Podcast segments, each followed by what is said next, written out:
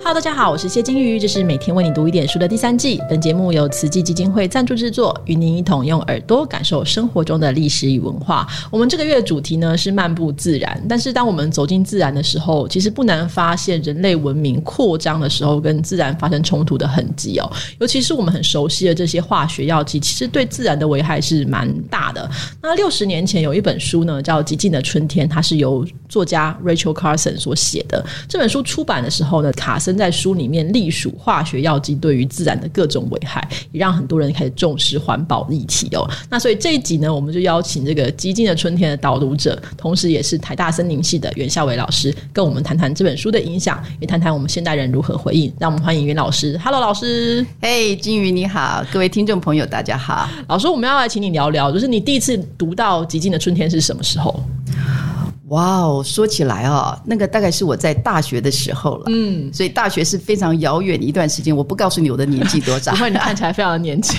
谢谢。刚刚跟自然生活在一起的人，看起来都特别年轻。这倒是。好，我在大学的时候就听到这本《极尽的春天》，然后有拿起来阅读。嗯，之后真正比较在阅读它的原文，是我到康奈尔大学去念博士的时候，那时候就拿起原文来阅读，真的是非常的感动。嗯嗯嗯。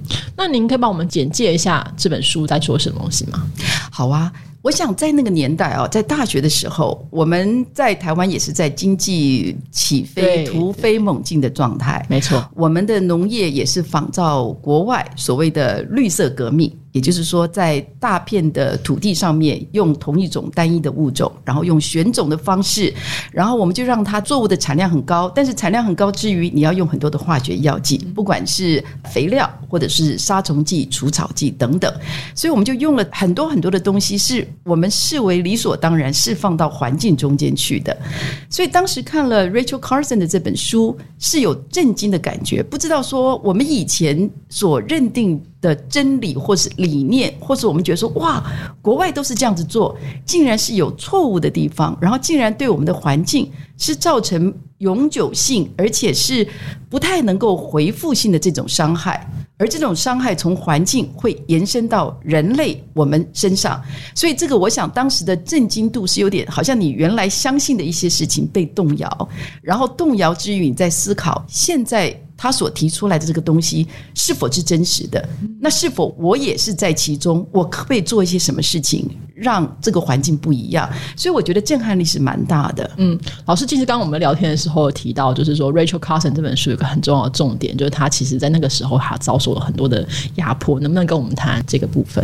对，当我在看这本书的时候，我觉得感动我很大的一个就是说女性，对，因为你想想看，在六十年前，一个女性要能够这么勇敢的发出声音来，我相信她所面临的挑战跟挫折是更大的。嗯，因为很多的时候，呃，这种语言的领导者或是一些发言权，大概都是在男性身上。所以我觉得，第一个，她身为女性愿意站出来说话，非常了不起。嗯，第二个，我觉得她用她的专业。他是海洋的博士啊，对，所以他有他的专业。他在进入到这些化学药剂的时候，当然是有相关联的。然后他可以对抗这些化学药剂背后的这些财团。我相信他的压力很大哦，不仅财团，还有政府哦。他应该会遭受到生命的威胁吧？什么既得的威胁性啊？什么有的没有的，应该很多很。我觉得一定是，一定是有这些既得利益的，不希望他来说出一些。他们不想听的话，因为这个绝对影响生计，没错。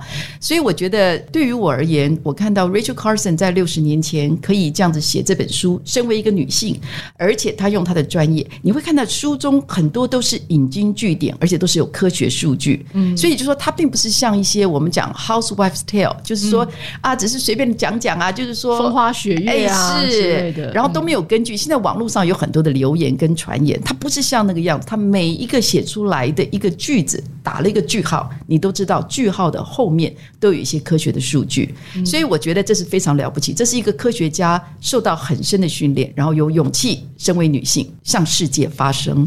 这件事情对我们来说是个很大的启发哦。我们想象六十年前都觉得应该就是啊，还是男性为主的世界，但他写出了这本书，而且他其实动摇了这个，应该说这本书对于环保的影响是非常大的哈，非常非常大，而且非常深远。嗯，我们也知道，在那个年代，大家当都相信绿色革命，相信这些化学药剂可以解决世界的粮食危机的时候，他可以从生物的角度来说，你如果用这些化学药剂，很多的鸟不见了。然后我们也看到油准，因为吃了这个 DDT 的残存 DDC，然后造成了它产出的这些蛋壳薄化，薄化以后幼鸟孵不出来，所以猛禽也不在了，食物链最高位阶猛禽不在，那它的一些鸣唱的这些知更鸟也不在，所以才会叫做极静的春天 （Silent Spring）。就当你用了很多化学药剂之后。也许粮食增加了，但是粮食以外的整个生态系，其他的这些大大小小的这些个体在这边，他们可能就消失不见，我们就不可能拥有像我们过去有的春天一个健康的生态环境了。就是我们你觉得极静好，一直觉得安静是好事，可是当你在自然环境当中安静，其实是一个警讯，就是这个森林已经死掉了。的确是非常恐怖的。我们现在其实，在台北是蛮幸运的，嗯，我们就已经听到很多鸟。开始鸣唱，因为春天要来了，然后五色鸟咕咕咕咕叫啊，然后这个白头翁、绿袖眼，你就看到很多的鸟都出来，这是一个活泼健康的生态环境。嗯，但是你想想看，如果你早上起来没有鸟叫声。那是一个多恐怖的感觉啊！嗯，你所生活的空间当中已经没有其他生物存在可能性，只剩下人类哈。那老师，我们《极尽春天》里面其实提到，就是刚刚最重要就是化学药剂对自然的影响。那我们也知道，就受到这本书启发的人，其实已经开始行动。有没有什么法律或是规范，或是一些行动，是因为《极尽而春天》而产生的？啊，对，说到这个啊，我觉得真的是 Rachel Carson 啊，他在天之灵，其实应该会觉得有些许的安。安慰，因为当这本书出来之后啊，我们就看到，在一九七零年就有超过两千万美国人上街游行，他就觉得说，这个政府一定要支持环境法，要能够做一些改革。那这个其实就是我们现在看到世界地球日的一个开端哦。然后在一九七二年呢，联合国有一个人类环境会议，有一百多个国家在瑞典开会，他们就说这个要共同合作，这不是只有美国而已，这是全世界都要抵制这些。化学药剂泛滥的用在我们的土地上面，所以就催生了联合国后来成立了环境署。这个环境署呢，也刺激了各国，才陆陆续续成立了一些主管环境的一些独立部门。嗯，那我们也看到，在一九七二年，美国就禁止使用 DDT 了。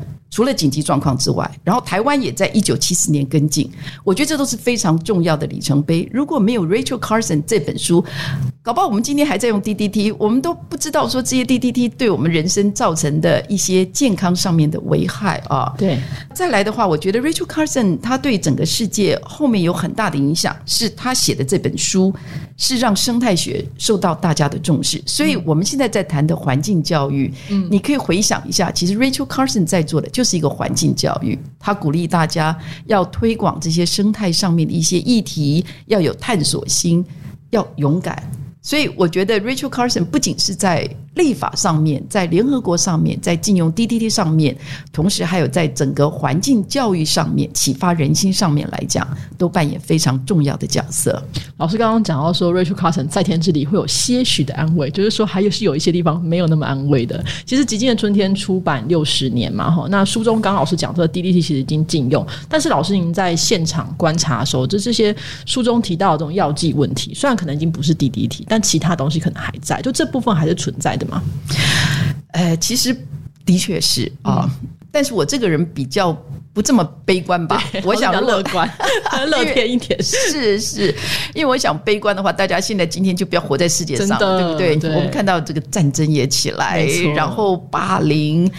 嗯，好，所以，我们如果回到环境的议题啊，的确，到今天我们仍然看到还是会使用很多的化学药剂。不过，我倒没有完全反对使用这些化学药剂，因为我们也知道有一些这个我们叫有害昆虫或有害动物，其实从人类的价值观来看待了啊，他们对于我们的经济作物造成一些影响。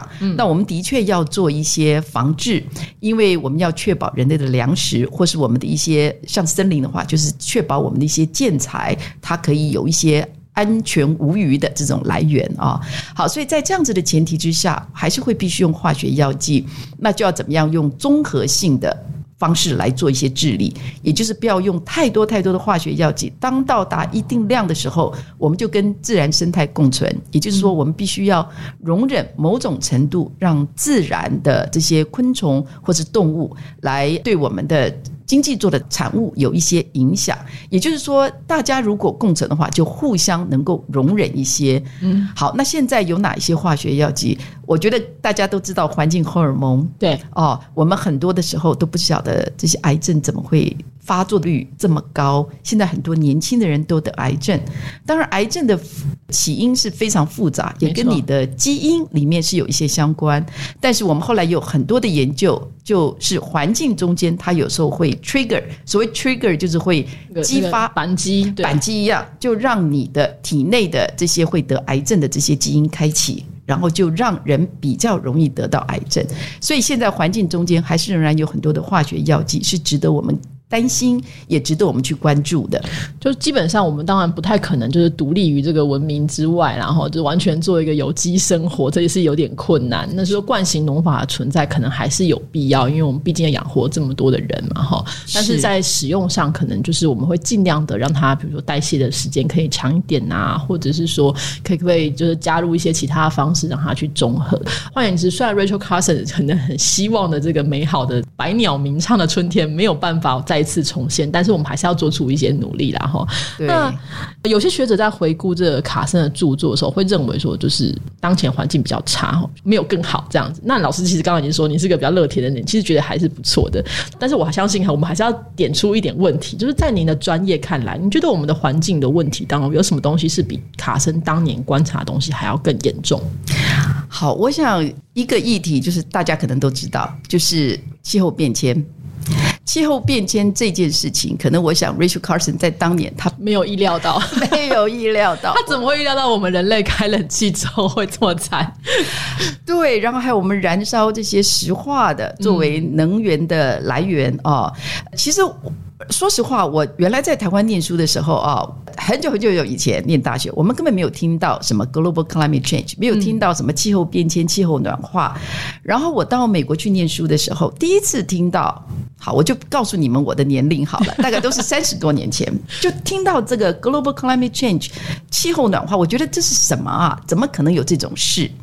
然后在当时你也知道有很多的争议，就是也有人认为是谎言，谎言，对，危言耸听啊，是，对。但是到了今天，三十年之后，我们的确看到这些气温温度是往上升的，而且是极端气候常常会发生大旱灾、大风灾、大雪灾、大水灾。所以也就是说，它的温度，如果你看长城的这个。曲线是往上升，但是当然中间会有一些上上下下，但这个波动这个幅度变得非常大。我觉得气候变迁是我们现在全世界没有一个人可以。躲过的一个灾难。老师在这个现场森林的研究里面，其实也会发现这样的问题嘛，就是我们动物也受这些事情的影响，是不是？是的，我们现在当然有些气候变迁所造成，像台湾的影响可能稍微小一点点，因为我们在热带、亚热带，对天气变化本来就不是这么急剧啊。但是在温带地方，你看到，尤其特别在寒带，在北极，嗯嗯，冰融了，南极也是像冰融了，所以动物跟它的一些生态环境会先从这些比较气。气候变迁比较冷热差异比较大的这些环境先开始，但是这不是讲说台湾坐在这边我们就没事啊，不是这样的，完全不是。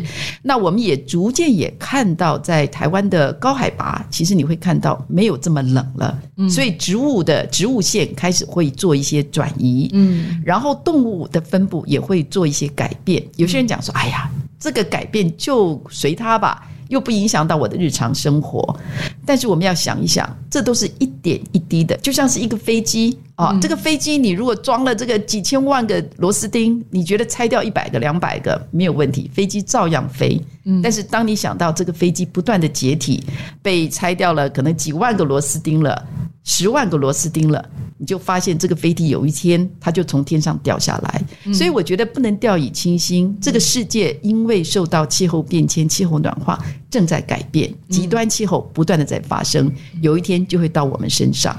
是之前我们因为有一次有跟个日本的研究这个里山的老师在聊天，那他讲到说他在日本，因为里山刚好是人类的聚落跟这个深山的动物之间一个缓冲的地方，他们就发现其实里山慢慢的消失了，动物开始来到人类的环境找吃的啦，找喝的啦，这个过程当中发生了非常多的冲突，像双方其实都互有这个损伤，变成说这个环境其实也不再这么和谐，那他们就非常担心这件事情。所以其实听老师的这样的说法，就是虽然 Rachel Carson 没有提到当时他可能也还没有这个环境暖化的这个问题，但这些其实是我们非常需要注意的部分。老师，刚刚我们之前在前面讨论的时候，其实你有提到 Rachel Carson 的书其实有一点难读。对您来说，你觉得如果 Rachel Carson 的书觉得太难读了，你有没有什么推荐的东西，或是你推荐的展览，或是推荐的一些影片，你觉得想要推荐给大家，让大家可以去关注这些议题呢？哦，好啊，我先来先推荐我自己这个主演的电影，没有啦，开玩笑。这个是梁介德导演，他费时二十年拍的一个《寻找神话之鸟》啊、哦。那最近是有在院线片，然后接下来的话会有 DVD 的出版啊、哦。